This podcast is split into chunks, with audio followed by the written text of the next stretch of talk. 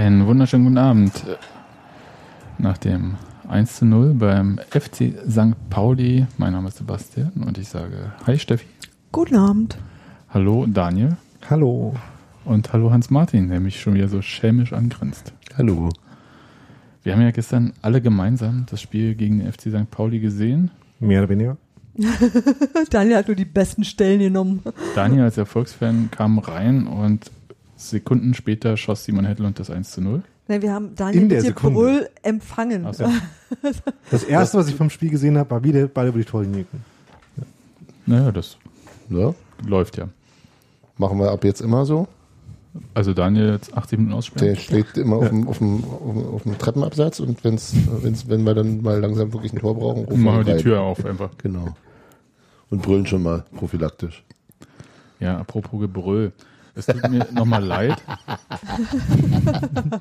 Wir schreiben Zettel für alle unsere Nachbarn. Ja, es, es tut mir wirklich leid. Und, Einfach ein Aushang mit dem Spielplan. und wer, mich, wer mich kennt, der weiß ja, dass ich normalerweise ein echt ruhiger Zeitgenosse bin. Ich hol mal Expertise im Nebenzimmer ein. das lauteste ist Augenrollen.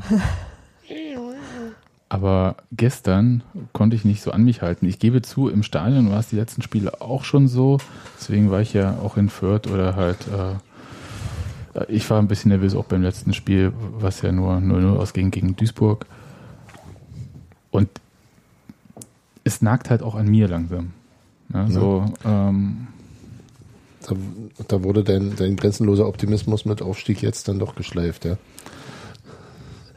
Ich habe den Optimismus ja per se nicht verloren, aber ich kann auch den Realismus, sprich die Zweitligatabelle, lesen und anerkennen.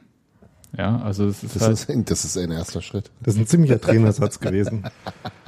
Die, Also- Tab die Tabelle lügt nicht. Ich mach gleich ein An, Foto an, von dir, an, an, die, an, die, an, die Freunde, an die. Freunde in Kaiserslautern. ist ja auch so. Ähm, ähm, in dem Fall tut sie das ja auch nicht. Aber es ist halt vor allem, was ja dieser immerwährende Kreislauf aus Frustration, Hoffnung schöpfen, äh, enttäuscht werden, Frustration, Hoffnung schöpfen, enttäuscht werden und so weiter. Und letzten Endes, und das, äh, damit können wir den Bogen zu dem Spiel beim FC St. Pauli schlagen, war das ja hier erstmal auch nicht anders. Also gab ja auch so Momente für Frustration, also das heißt, der Trainer André Hochschneider hatte sich ja im letzten Spiel, vor, im vorletzten Spiel, im vorletzten Spiel, ne, auf Jakob Busk schon äh, festgelegt. Äh, und der wird stehen bis zum Saisonende. Und das ist so ein bisschen, glaube ich, das Schicksal von André Hochschneider, ist egal, was er eigentlich macht.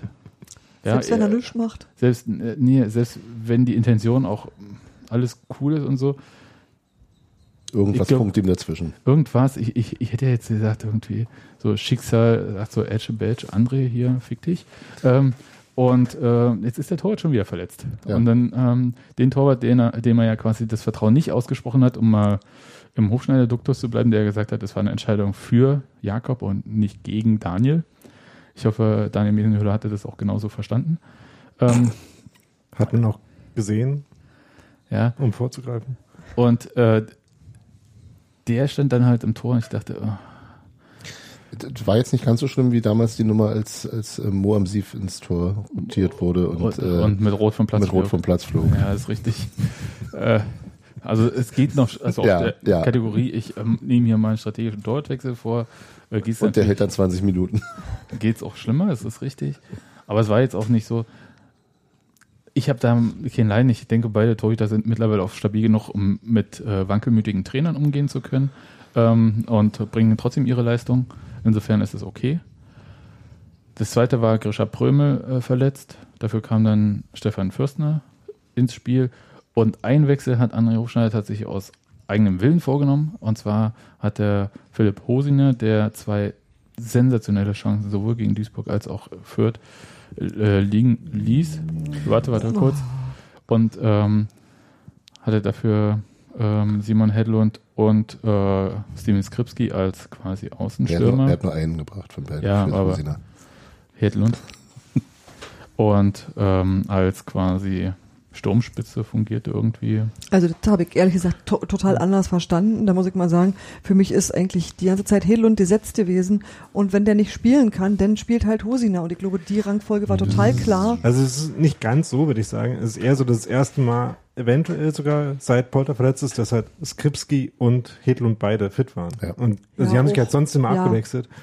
Ähm, aber, es ist aber- auch trotzdem so, dass ähm, Hedlunds Platz ja jetzt nicht generisch in der Sturmspitze war. Ähm, und wenn man ihn halt dann da spielen lässt, als eine von den zwei Spitzen, äh, dann Daube hat zwar dann äh, zwischen die geschoben, das wolltest du, glaube ich, gerade sagen, bevor du unterbrochen wurdest, Ja, aber ja. Da, ähm, war dann trotzdem strukturell eher noch Mittelfeldspieler.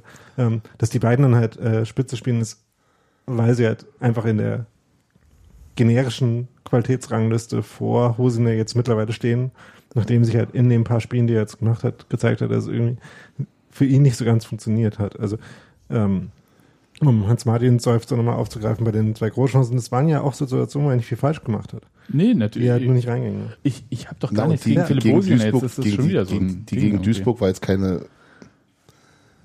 Also in, Fürth war schon schwieriger das daneben zu setzen. Gegen Duisburg war es Sag mir nicht doch einfach, zu nehmen. sag mir doch einfach, Äh, was ich sage, sind die, Situation, der was das sind die einfachen Thesen von einfachen Menschen. Das, das, das, das, sind, das sind einfache Sätze für einfache Menschen. Das ist was so Also das mit den Thesen. Boulevardbasti so sagt. Ja, okay. Ich kann ja damit umgehen, aber ich glaube trotzdem, dass halt, ähm, wenn man jemanden hat, also ihr sagt halt, äh, die beiden Skripski und Hedlund waren lange nicht gemeinsam fit, insofern ähm, ist das ja trotzdem, wenn man die Wahl hat, die oder einen von ja, ja. Äh, oder Philipp Hosiner und dann ist es jetzt äh, auch eine Entscheidung nicht nur für Simon Hedlund, ist auch eine Entscheidung. Natürlich, das, das glaube ich auch. Also ich, ich, ich finde es auch, ich finde es auch. Hätte äh, ja auch Simon Hedlund als äh. Zehner spielen lassen können. Mhm. Hat er öfter Das stimmt. gemacht. Das wäre eine interessante Variante gewesen. Genau, also ich, ich, ich wollte ja gar nicht sagen, dass das äh, ähm, Hosiner aus sportlichen Gründen, also ich wollte das gar nicht anzweifeln, dass er aus sportlichen Gründen rausgenommen wurde und ähm, ich habe diese sportlichen Gründe auch durchaus gesehen und halt auch für eine richtige Entscheidung, weil er tatsächlich in den jetzt mal endlich seine Chance bekam, sicher in einer unsicherten Mannschaft und nicht unter leichten Umständen, aber insgesamt fand ich es doch zu wenig, was gezeigt wurde und das, ich würde es halt gar nicht unbedingt an den Großchancen festmachen, sondern dass auch in seiner Spielweise nicht viel gut funktioniert hat oder immer oder oder zu lange oder es sozusagen zu unstetig Dinge funktioniert haben. Und andererseits gibt es natürlich für Simon Hedlund in dem aktuellen System eigentlich seine, also gibt es seine angestammte Position gar nicht. Und er spielt halt immer auf so einer Ausweich- oder Hybridfunktion, wobei er das wiederum ja auch äh, gerade äh, in dieser Saison schon mehrfach bewiesen hat, dass er, dass er auch außerhalb seiner, also Stammposition als Linksaußen ähm, ähm, hier- wird hier Kabel, ge, Kabel sortiert, ähm, ganz gut funktioniert. Er hat irgendwann mal einen Achter gespielt auf halblinks, das war ganz ordentlich. Der hat auf der 10 gespielt und ähm, Das hat hätte ja auch in diesem Spiel wieder eigentlich gezeigt, dass er, dass er von der Qualität her einer der zu den besseren Spielern gehört bei Union sicher. übrigens auch, da greife ich jetzt ein bisschen vor, ähm, weil ich glaube, ich vergesse es wegen Unwichtigkeit sonst irgendwie im Laufe des Podcasts. Ähm, eher ein Spieler, von dem ich sagen würde, ein Club wie der erste FC Köln, der sich eine gute Zweitligamannschaft zusammenkaufen möchte bei äh, zuvor am Aufstieg gescheiterten äh, Zweitliga-Clubs, würde eventuell eher einen Simon Hedlund verpflichten wollen als einen Kenny Prinz Das ist richtig. Ich würde aber auch sagen, ein Simon Hedlund würde vielleicht auch eher zu einem Erstligaverein als zu einem äh, gescheiterten Erstligaverein und jetzt nicht mehr Erstligaverein gehen.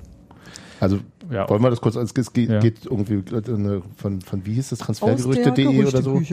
Ja, Äh, ist dass, vom- dass der FC Köln angeblich an Kenny Prinz Redondo interessiert sei, der in diesem in dieser Saison zehn Minuten gespielt hat. Also das äh, hm. Naja, vielleicht. Also ich meine, es, ich würde es jetzt auch nicht vollkommen absurd finden, weil man schon bei Kenny Prinz Redondo auch sieht, dass er Talent ist, aber weiß nicht, ob ich das jetzt wirklich Also realistisch finde in der Konstellation und nicht in, abschlussstark, zu dem Zeitpunkt. Und nicht so weiter. abschlussstark, verletzungsanfällig, so. Ja, das mit dem nicht abschlussstark das hat er ja mal in der war in eine Weile so. Ähm, weiß nicht, ob das zu Beginn der letzten immer so Saison ist, war es anders. bis jetzt gibt's noch keine richtige äh, Evidenz dagegen. Das ist Sample Size zu klein. Hm. Ja. Nee, ich, nee, egal, ich sag nicht. Vielleicht. Ich halte ich halte für Quatsch. Ich. Also, Ja, dass also die, dass die da jemanden scouten, der seit einem Jahr nicht vernünftig gespielt hat oder einen halben oder dreiviertel oder wie auch immer. Ja. Aber ja. der auch bei Union jetzt nicht so super fix in irgendwelchen Aufstellungsplänen Nee, ist halt schnell. Ist. Ne? Das Ja. muss man natürlich äh, sagen, dass das halt ähm, in einer auf meinetwegen auch Ballverlusten orientierten zweiten Liga, ist das richtig? Das ist keine Pressing-Liga, sondern Aber- eine, die von Ballverlusten lebt. Hm. Hm, aber meinst du nicht, dass, dass sich gegen Köln die Mannschaften eh hinten reinstellen und dann können sie, kannst du schnelle Spiele aufstellen, wie du möchtest? Ja, weiß ich nicht. Ja, aber er Gut, aber durchaus ich auch schon Stärken im 1 gegen 1. Und Wir müssen uns ja auch andererseits nicht die Kopf der sportlichen Leitung vom 1. FC Köln. Nö, das kann ja Also Armin Fee bitte selbst Eben. Die machen. sind ja, die sind ja, Den Kopf und die Flaschen. die sind ja auch noch, Ich, ich wollte die nicht sind sagen. ja auch noch nicht offisch, äh, äh, abgedingst hier, wisst schon. Nee. Pro, gut. Prost, Armin. ich habe hier eine Himbeerlimo. Ich habe überhaupt keine Ahnung, wovon ihr gerade redet. Äh, ist auch egal. Und ähm, ja, das wollte ich nur als kleinen Exkurs nehmen, dass äh, Simon Hedlund eventuell auch für die finnische Nationalmannschaft startberechtigt wäre. Das finde ich total lustig. Finde ich einerseits lustig, andererseits ist mir es total Nochmal egal. Prost, oder? Äh, was sagt man da Wodka. auf Finnisch? Keine Ahnung. Okay, ich auch nicht. Müssen wir. Ja, äh, muss man googeln, aber mache ich jetzt nicht. Also ich wüsste, wen ich frage, aber. Sendungsvorbereitung wäre mal mit, ne? Naja. Äh, lass es Hm. sein. Okay, aber das waren äh, so die Änderungen in Unions 11. Ansonsten ähm, taktisch alles beim Alten geblieben. Äh, Dreierkette äh, slash Fünferkette. Ähm, und St. Pauli, äh, das hattest du geschrieben, äh, Daniel, äh, hat Union gespiegelt, aber nicht wirklich. Also sie sind erstmalig auch mit einer Dreierkette angetreten in dieser Saison unter Markus Kauczynski und aber was meinst du mit gespiegelt, nicht gespiegelt? Also, äh, wenn man diesen Ausdruck Formationen spiegeln äh, sagt, benutzen sind zwei Weisen. Ähm, nämlich erstens, die haben dieselbe Formation gespielt wie die anderen. Und zweitens, die haben jedem von den anderen Spielern einen eigenen Spieler zugeordnet. Also Die Spiegelverkehrte sozusagen. ja. Bei, wenn beide 3-4-3 spielen zum Beispiel, wäre das beides der Fall. Hm? Wenn ähm, die einen ähm, 3-5-2 spielen ähm, und die anderen Viererkette spielen, könnte das auch der Fall sein. Ähm, wenn man eben, Das heißt, heißt also Ja. nicht, dass sie die gleiche Formation haben. Ja. Zwangsläufig. Aber in dem Fall war das so, aber sie waren. Naja, also der Unterschied war halt, dass ähm, Nee, und- die, man, Also äh, die haben beide 3-5-2 gespielt mit einem kleinen Unterschied. Das ist nicht auf dem ganzen Platz diese 1 gegen 1 Duelle Mhm. herstellend, weil man ja zwei Innenverte- äh, drei Innenverteidiger hat und zwei Stürmer auf jeder Seite. Deswegen gibt's da halt ein Ungleichgewicht. Ähm, Was dann früher Libero hieß. ja, genau. Ist ja so. Ähm, wo es aber tatsächlich äh, gespiegelt war im Sinne, dass 1 zu 1 Zuordnung zumindest nominell gab, war im Mittelfeld, weil nämlich Unionsmittelfeld äh, in einer 2-1-Aufteilung war, also zwei Sechser, ein offensiver Spieler, Fürstner Groß und Daube. Und St. Pauli im Gegensatz dazu Buchtmann und Möller-Daly ähm, als die offensiveren hatte und nur Flum als Sechser, sodass ähm, sich theoretisch äh, Groß und Fürstner um jeweils einen von den offensiven Mittelfeldspielern von St. Pauli hätten kümmern können. Das haben sie aber in Wirklichkeit nicht ganz so umgesetzt und haben das eher so raumdeckungsmäßig gespielt, was dann auch teilweise zu Problemen geführt hat. Aber auch die Mannorientierung, wenn sie sie mal situationsweise gemacht haben, war auch nicht ganz unproblematisch. Ähm, und das war eben, was da passiert ist. Die Probleme kamen mal daher, dass wenn Melodeli, wie er das so gemacht hat, überall mal hingegangen ist, um sich äh, anzubieten, dann dort Pro äh, Probleme bereitet hat, indem er Überzahlsituationen provoziert hat und eben nicht überall hin verfolgt wurde. Andererseits, wenn Fürstner ihn zum Beispiel mal ins offensive Mittelfeld, äh, ins defensive Mittelfeld von St. Pauli verfolgt hat, wurde er da dann teilweise auch ausgespielt, weil das ist ja so bei Manndeckung, man reagiert ja dann auf die Bewegung des anderen. Das heißt, man ist tendenziell immer ein bisschen langsamer als der andere, der zuerst was macht und kann dann halt ausgespielt werden. Und wenn Fürstner sich dann halt, halt rausziehen lassen aus dem defensiven Mittelfeld, war das dann tendenziell ein bisschen offen. Und so kamen dann auch ein paar von den besseren Situationen von St. Pauli zustande, wo Union dann Glück hatte, dass sie die nicht besonders gut ausgespielt haben. Also zum Beispiel Oder in der siebten Minute ein- Leistner. Ja, genau. Toni Leistner nicht auf dem Matschfleck vor dem Tor weggerutscht ist. Das fand ich bemerkenswert. Das war jetzt eine andere, so eine Szene, aber ja. Genau. Äh, Ich will nur die Szene, weil die ja äh, besonders äh, stark so im Gedächtnis blieb. Außer äh, wie Simon Hedlund den Schiedsrichter umgegrätscht hatte in den ersten zehn Minuten. Habt ihr das gesehen? Nee. Nee. ähm, das war tatsächlich äh, bemerkenswert. Ich, ich habe es nochmal, äh, also ich hatte es gesehen, dann habe ich es vergessen, dann habe ich in der Insta-Story von der Freundin von Simon Hedlund gesehen, dass sie dieses, äh, die Szene nochmal drin hatte und halt irgendwie noch so ein äh, dicker Arm-Emoji irgendwie. ähm, es war halt so, also Simon Hedlund hat den Schiedsrichter nicht gesehen, der orientierte sich beim Eckball Und er wollte schnell in eine, äh, in eine Mauer. oder Genau, der, der wollte halt nach vorne noch laufen, der Schiedsrichter rückwärts und dann hat er mit dem linken Fuß, glaube ich, den Schiedsrichter weggewischt, der ordentlich äh, lag dann erstmal. Aber war okay, dafür gab es interessanterweise keine gelbe Karte. ne, Wäre auch bei- Quatsch gewesen. Wäre Quatsch gewesen, aber da- bei, das waren ja auch andere gelbe Karten. Vielleicht. Das kann Ja, Also ich Nicht- glaube, es nicht waren gegeben, keine gelben gelben Karten falsch. Äh, Spoiler. Also, Es wurden gelbe Karten nicht gegeben. Ja. Ah, das, ist ähm, richtig. Ja. naja. Nein. Also. Also. Ne? Aber äh, diese große Chance, und da, da können wir mal ganz kurz, ähm, es gibt ja äh, Spieler, die Daniel besonders mag, und Mats Möller-Deli von St. Pauli, habe ich richtig ausgesprochen, ist einer davon, Einer von den zehn zentralen Mittelfeldspielern, die seine. richtig, Beste und der Leute. leitete einen Konter ein. Es gibt auch Innenverteidiger und Stürmer, die ich mag. Der leitete Ah, einen okay. Konter ein, um mal Musst du zu halt sehen, mehr Mannschaften sch- aufstellen. Ja. Sebastian würde jetzt gern weiterreden, jetzt wedelt er schon mit der Das Hand. will er immer. Der reißt immer die Gespräche so an sich. Jetzt schüttelt er den Kopf. Und jetzt mutet, gleich mutet er uns alle. Ja, aber wisst ihr, ich weiß, wo hier der zentrale Stromschalter ist. Mats Müller-Deli jedenfalls leitet er einen Konter ein. Ja, indem er sich äh, geschickt um einen Unionsspieler, ich äh, glaube, es müsste wahrscheinlich Trimmel gewesen sein, aber ich bin mir nicht ganz sicher, rumgedreht hat. Dann Samir Lagi angespielt hat, der wiederum auch einen schönen Pass in die Spitze gespielt hat, in den äh, Christopher Buchtmann und reingerannt ist und dann eine falsche Entscheidung getroffen hat. Na, was für eine falsche Entscheidung, die war doch ganz gut. Er hat versucht, also grundsätzlich, als er, bin, als ich er da ein, war, grundsätzlich bin ich ein großer Fan des Lupfers. Also Lupfer sind was Schönes, Lupfer sind auch schwer zu verteidigen meistens. In der Situation war es aber nicht so clever, weil er Gesch Geschwindigkeitsüberschuss hatte, Mesenhüller schon quasi statisch stand, sich schlecht noch äh, seitlich bewegen konnte ähm, und quasi sowohl die um ihn rum Variante als auch die mit ein bisschen Schwung Abschließvariante wahrscheinlich und auch die geradeaus Variante zielführender gewesen wären als das Nein, das schräg äh, vors Tor rüberlupfen, was halt einfach viel zu lange gedauert hat. Ja, das ist aber jetzt eine. das ist schon Jammern auf hohem Niveau. möchte Nee, ich nee, sagen. äh, und ich wollte Er hat aus sagen, der Einzel weil du das Ergebnis Einzelsituation kein erkennst. Tor gemacht. Ja. weil du das Ergebnis erkennst, ja. Nämlich, dass äh, Toni Leistner sich diesen Ball noch ersprintet hat, nicht auf dem Matschfleck vor dem Tor ausgerutscht Ja, aber auch ist, wenn wie er da- Und ihn auch nicht rausgekloppt hat, sondern kontrolliert zu Marc Torron Ja, aber das, gespielt hat. das ist ja schon der Punkt. Also Leisten hatte genug Zeit, da Das noch hinzurennen, sich umzugucken, Ja, nochmal zu schauen und halt den Kontro also wenn Du machst da mir war schon Daniel da war noch Mesenhöhler viel. erstens zu schlecht in der Ja. Situation. Nee, das der, war schon der okay sehr lange, ihm, ja. der sehr lange stand. Also das heißt, irgendwie so seitlich an ihm vorbeigehen war eigentlich fast nicht möglich, weil er schon auch diesen Schritt dorthin gemacht Und er hatte hat. nur eine Richtung, in die er hätte gehen können. Rechts neben ihm lief ja schon Leistner, Ja. also da war kein Platz.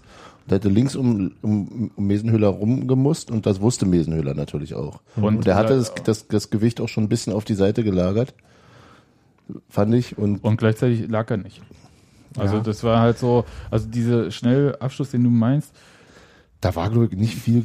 Also klar, man hätte ihn gerade lupfen müssen und ein bisschen früher sozusagen. Dann wärst du sozusagen noch oben über einen aufrecht stehenden Mesenhöhler rübergekommen und nicht über das, Ja. also nur so halb hoch übers, aber übers, das sind halt übers eine so Bein. Entscheidungen, wo mit jeder Millisekunde, in der du es nicht machst, natürlich äh, die Optionen, die du hast, geringer werden. Messi, wollte- Messi hätte ihn gemacht. Ich wollte äh, Buchtmann auch gar nicht wirklich dafür kritisieren, dass er das in Na. Anführungszeichen falsch gemacht hat, sondern es war halt nur, es war eine 1 gegen 1 Situation mit ein bisschen Anlauf und Vorbereitung, die nicht reinging. Das heißt, es ist irgendwas schiefgegangen. Ähm, das ist relativ knapp, also das ist eine, äh, die Fehler nicht besonders groß sind, ist geschenkt. Also ähm, aber man hätte da durchaus ein Tor draus machen können. Ja, wir können ja mal die andere 1 gegen 1 Situation, das war nämlich dann ähm, bei Union im Strafraum von St. Pauli. Nachdem Steven Skripski den Ball schön Genau. erobert hatte. Genau, und äh, steckte ihn durch auf äh, Dennis Dauber, ne? Nee, du meinst, nee, Ah, nee, sorry, jetzt habe ich die beiden Szenen vertauscht, die nee, wo Skripski selber abgeschlossen nee, das, hat. das, und das war die, die du meinst, ist als Himmelmann äh, aus unerfindlichen Gründen direkt Simon Hedlund angespielt Genau. hat, statt seinem eigenen Mitspieler. Okay, und von dort kam der Pass auf äh, Dennis Daube, der umkurfte den Himmelmann Ja, um und hat, ja. und hat aus, ja, aus Spitze, aus sehr spitzem Winkel dann halt. Den Ball aufs Tor gebracht. Und äh, Mesenhöhler gegen Himmelmann ist auch das Torhüter-Namen-Duell aus der Hölle so ein bisschen. Aus dem Himmel. ähm, auch da, auch da sah die, glaube ich, die, die, die Vorbereitung am Ende besser aus, als die, als die Abschlusschance dann der Abschlusschance war. Also der Pass von Hedlund war halt sehr hübsch. Mhm. Hedlund zog so in Richtung Elfmeterpunkt und alle orientierten sich zu ihm. Und er steckte ihn dann, glaube ich, sogar mit dem linken Außenriss Hm. gegen, gegen die Bewegung all seiner Bewacher auf, auf Daube durch, der einen sehr schönen Lauf auch gemacht Ja, hat. Also es war schon alles gut, aber der Sp Winkel war dann sehr spitz. Äh, Himmelmann hat dicht gemacht und dann kriegst du den auch nicht mit Kraft und Tempo aufs Tor, sodass dann letztendlich der aber wo, äh, Christopher Abevor. Christopher Avevor, den, also es war jetzt nicht so schwer, den dann darunter zu, rauszukratzen. Ja. eine der wenigen guten Situationen von Avevo in diesem Spiel. Ja, ich finde, der hatte nicht mit so. Hedlund nicht so viel Spaß. Nee, der, der tat mir auch ein bisschen leid. Ähm, aber jetzt sind wir quasi Nicht über die, ein über die äh, Chance von Skripski, dann, die ich, Ja, die die ich jetzt noch zuerst mal, dachte, kurz kannst, die kannst du ja mal meckern. erwähnen. Ich wollte bloß mal so eins Ja. gegen eins Situation. Ja, genau. Das war halt so eine Situation, wo Leistner einen äh, Konter von St. Pauli unterbunden hat, indem er dabei rausgeschlagen hat, der dann auf Flum fiel, den aber Skripski bei der Ballannahme gestört hat, einen Ball abgenommen hat und dann auf den 16er zuging und ich habe dann, als Im er aus, ja. ja, aus 23 Metern ungefähr geschossen oder guten 20 Metern geschossen hat, habe ich instinktiv gedacht, hm, nicht so eine clevere Entscheidung, auch wenn der Schuss natürlich gut war und an Pfosten ging. Ähm, dann hat mir das dann noch ein paar Mal angeguckt, auch weil ähm, ein äh, eine befreund, jemand befreundetes von uns, der mitgeschaut hat, kritisiert hat, dass ich äh, quasi die Entscheidung kritisiert habe. Habe ich nochmal kurz überlegt, ähm, woran es, ähm, wo jetzt eigentlich der Fehler lag, meiner Meinung nach. Ähm, und dachte, vielleicht hätte man auch äh, noch Simon Hedlund anspielen können, der links mitging. Aber es war halt so eine Situation, wo der Aber sein er Gegenspieler ein war ja bisschen links zu weit neben hinten ihm. Ne? war. Ja. Also, und die einzige Weise, wie das quasi gegangen wäre, wenn äh, Skripski nochmal seinen eigenen Lauf abgestoppt hätte Genau, stoppen, und den dann, laufen lassen, ja, rüberlegen. und den dann rübergelegt. Was in der Dynamik der Situation schon ein bisschen Ich würde- riskant gewesen Ich wäre. würde prinzipiell immer Steven Skripskis Instinkt äh, trauen. Ja, also ähm, ich habe vor einer Weile mir schon mal übrigens äh, Prost auf Finnisch heißt Kippis. ähm, Kipp es? Kippis. Also, Steven Skripski ist auch einer der wenigen Spieler, bei denen ich Fernschüsse für ein probates Mittel halte. Ja, ähm, wenn man sich Also für ein probateres als bei den meisten anderen. Ja. Wenn man sich die Torquote anguckt, die er im und außerhalb vom Strafraum hat und das Volumen an Schüssen, das er von außerhalb hat, ist das schon eins der Dinge in seinem Spiel, die theoretisch noch besser werden könnten. Seine Ähm, Torquote von außerhalb des Strafraums? Nee, sein Schussvolumen von außerhalb. Er sollte häufiger die- schießen. Nee, er sollte weniger häufig von Okay, außerhalb okay. schießen und weil Naja, gut, ist ja stellt immer- sich raus, die das ist- meisten das- Tore macht er von innen. Das ist er ja bei allen so. Das ist ja, das ist ja. Ja. das ist ja jetzt nichts Skripski-spezifisches. ja, aber er, Tore von innerhalb des Strafraums. er schießt halt fast genauso oft von außerhalb des Strafraums wie von innerhalb, aber die allermeisten Tore fallen halt von innerhalb. Aber Ähm, die, aber- aber er du kann dich ja nicht kannst, sind alle von außerhalb. aber er kann ja nicht, er kann ja auch nicht einfach seine, seine Schussmöglichkeiten von außerhalb gegen Schussmöglichkeiten von innerhalb. Das ist halt die Frage. Also in dem Fall ist die These, Nee, nehme ich nicht, ich will das andere. die These wäre, Er hätte noch in Situationen wie dem hätte man den Pass noch spielen können Ja. und dann halt da aus der Situation einen Schuss von innerhalb machen können. Ehrlich gesagt war Ja. das ja ein Thema, was Union ja die letzten Spiele sehr begleitet hat, dass man seltener den Abschluss gesucht hat und immer versucht hat, noch irgendwie jemand anders zu finden. Und ich glaube, so prinzipiell die Marschrichtung war halt mehr aufs Tor schießen, weil prinzipiell dann die Chance, dass einer reingeht, auch steigt. Also man kann sich nicht gleichzeitig drüber besch äh, Über schlechte beklagen. Chancenverwertung beschweren und genau. Also man kann nicht gleichzeitig sagen, ja, wir haben ja äh, viel mehr Torschüsse, aber haben halt kein Tor gemacht und das ist irgendwie Ich das rede von. Schüssen aufs Tor. Ja. Also nee, ich rede nicht von Ja. irgendwie so äh, Ja, aber von Streu und so weiter und so fort. Ja, natürlich müssen die gut sein und ja, wir wissen alle, dass man die halt von innerhalb des Strafraums, dass es halt äh, erfolgversprechender ist als außerhalb, ist klar. Wenn du aber wie gegen Duisburg nicht besonders viel zu Schüssen im Strafraum kommst, dann wäre es halt ein probates Mittel, auch mal den Abschluss aus 20, 25 Metern zu nehmen, der, und da gebe ich dir ja recht, auch gegen Duisburg nicht möglich war. Mhm. Das, halt, das, äh, und St. Pauli hat aber diese Sachen angeboten und deswegen muss ich sagen, ist doch cool, wenn man die ja, also es kommt natürlich immer auf die einzelne Situation ja, an. auf hohem Niveau gerade. ja. Es kommt auf die einzelne Situation, deswegen ist es schwierig, darüber so in generellen äh, äh, Sätzen zu reden. Und wenn halt die Alternative ist, der Angriff irgendwie verläuft sich Ja. äh, so ganz ohne Abschluss, dann ist es natürlich auch wahrscheinlichkeitstechnisch besser, von weiter weg zu schießen. Und es sah halt auch hübsch aus, muss man auch mal Und sagen.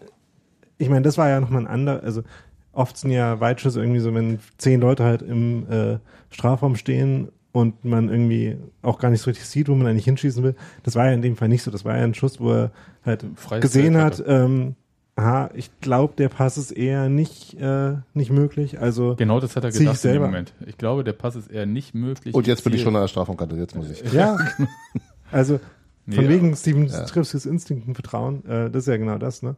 Ähm, und dann hat er ja geguckt, wo kann ich denn hinschießen? Und hat halt auch gezielt auf die Ecke geschossen. Und äh, also wenn, wenn Steven Skripski mit so einem Schuss den Pfosten trifft, deutet es ja schon darauf hin, dass da die äh, da nicht so viel gefehlt hat und Ja. die Entscheidung schon okay war. Die Frage ist eben, ich, ich glaube, dass Himmelmann dran gewesen wäre, wenn er ein Stück weit, also wenn er Genau. sozusagen, Ja. ja, aber dass man halt, dass man es halt probiert, ist ja auch. Dann gibt's immer noch so eine Toleranz, wo halt irgendwie die Hand von Himmelmann zu schwach gewesen wäre oder Genau, so. genau, genau. Und ja, sah, ich fand einfach, ich fand es auch deswegen halt gut, weil es gut aussah und weil es irgendwie so so wirkte wie ja, ein, ein, ich will es jetzt nicht überpsychologisieren, aber wie so ein Lebenszeichen. Also es ist halt, ist halt, wir haben, wir kommen hier gegen Pfosten geknallt und wir sind doch dabei, wir sind dran und Ja, Ist und das war gut. halt interessant. Also die Wucht von St. Pauli war ja nur ungefähr die ersten zehn Minuten richtig Ja. stark. Danach gab es das halt äh, in ein paar Kontersituationen. Ansonsten haben die sich relativ weit zurückgezogen, fand ich. Und man hat gemerkt, dass die halt extrem verunsichert waren. Union auch. Aber die Verunsicherung, ich sag mal so, ich nehme jetzt mal den Abelbohr, ja, weil er manchmal in so Situationen den Ball rausgehauen hat. Äh, entweder zur Ecke geklärt hat, wo die Bedrängnis noch nicht so stark war, ja, oder halt äh, den Kopfball ins Seitenaus. Und das war für mich schon so ein Zeichen, wow, die wollen da hinten wirklich nichts anbrennen lassen. Die nehmen lieber äh, so eine Situation in Kauf, als das spielerisch zu lösen. Während, und das ist jetzt natürlich mit dem Wissen um das Ergebnis im Kopf, aber ich meine, der Save von Toni Leistner und den vor der Linie rauszuschlagen, und zwar direkt zu Marc Torrejon, genau. um den Ball halt weiter im Spiel zu haben und so. Wow. Das waren schon so ein paar Situationen. Was mich ein bisschen genervt hatte, war, wir hatten es vorhin kurz angedeutet, äh, Schiedsrichter. Äh, immer, Hat, hat Sebastian ein bisschen genervt. ja, Sebastian hat allen Nachbarn im Umkreis von fünf Kilometern Bescheid gesagt, dass er das alles nicht so ganz korrekt findet. ja, es Das, war, ist, das eskalierte in der zweiten Halbzeit auch nochmal eruptiv. ja, da konnte ich aber nicht mehr ganz so stark äh, reden, weil mein Kind sich dazu gesetzt hatte. Du! Ja. Hing dann so in der Luft, unvollendet. Das war sehr schön. Jedenfalls habe ich mich ein bisschen aufgeregt über die Gelbverteilung, weil Mhm. ich das nicht konsistent war, also fand. Also einerseits wird Steven Skripski an der Außenlinie da wirklich von hinten, der hatte gar keine Chance, den Gegenspieler da zu sehen, umgehauen. Und dafür gibt's kein Gelb. Und gleichzeitig für einen, Dafür gab's ja nicht, ne? Einen Freistoß gab's. einen Freistoß. Hm. Ähm, und gleichzeitig ein versuchtes taktisches Foul von Felix Groß. Was man auch, was man auch mit, mit ein bisschen guten Willen als, als ein ungeschickt, ungeschicktes Reinlaufen. Ja, nein, es war schon taktisches Foul, kann man geben. Ja. Ist aber, kannst du Aber nicht der hat die geben. nicht immer kannst, kannst du nicht geben, wenn du gerade eine Grätsche von hinten äh, noch nicht mal. Ja, also das fand ich so, da, da, da hat es Ja. mir so ein bisschen die Karten für, ähm, Der Rest war aber schon okay, du kannst Ja, du die- Also nicht alle die gegen, geben. die gegen Ja. Skripski hätte man geben müssen, das stimmt schon. Ja. Andererseits Da halt gab es auch, noch eine am, am Strafraum, als, als da der, der Fuß gerade noch so hochgehoben wurde, dass, dass Mhm. der, der, ich weiß nicht mehr, wer es war. Ich glaube, nee, ich glaube, es war Buchtmann, der, der den halt so schön über die Klinge hat springen lassen, Mhm. ein Spieler, der sozusagen schon im Springen war und er hätte ihn noch erwischt am Fuß. andererseits hat auch äh, Groß noch eine emphatische Grätsche von hinten gehabt. ja, Ähm, mit, mit, mit, mit äh, Gelb schon im Rücken. Ja, das, ja. das fand ja, ich auch so, Ja. ah, Ja. ähm, Also da, da gab es aber noch Ich, nicht da, Gelb. ich dachte schon, dass die gelb-roten Trikots so zum Motto-Shirt werden. Ja, ähm, aber Gelb-Rot war dann später Marvin Friedrich. Marvin. Und das war zum Beispiel vollkommen unstrittig. Die kann man schon so geben. ja, also die kann erste war schon 100% klar, nach fünf Minuten. so- Das war ja, halt super deutlich. Und die zweite war ein bisschen unglücklich, weil er halt nicht viel gefehlt ein hätte, um an den Ball zu kommen. Na, er hat den Ball gespielt. Ja, Auch. ja. Äh, ich glaube, er hat ihn fast eher berührt, nachdem er St. Paulianer ihn schon gespielt Ja, ich hatte. habe nicht gesagt, dass er ihn zuerst Ja, gespielt genau. hat. ja, ähm, und dann war halt einfach so viel Dynamik da drin, dass er auch, also da war dazwischen dann auch noch ein Foul gewesen, was er noch gemacht hatte, nachdem er gelb hatte. Das hat dann schon gereicht. Ja, ich fand's scheiße, bleibe ich dabei. das Andererseits hat, widerspricht ja nicht dem Fakt, dass es ja, nee, also, dass man die geben kann, so, das ist schon okay. Aber es ist halt, das hat halt nicht so zur Spielleitung ansonsten gepasst. Ja, fand ich irgendwie so Ja, aber ungeil. das waren aber auch so. in- Insgesamt fand ich die Spielleitung dann auch wieder ziemlich okay. Also das war, also mi- mich stört eigentlich hauptsächlich die nicht gegebene gegen Skripski. Mhm. Und wenn wir das, wenn wir die geben, dann ist der Rest für mich völlig okay. Ja, naja, du bist. Äh, Ja, jetzt, gestern habe ich das auch noch anders gesehen. ich habe da, noch- hab da noch andere Worte im Ohr, Ja, was das betrifft. ja, das mag sein.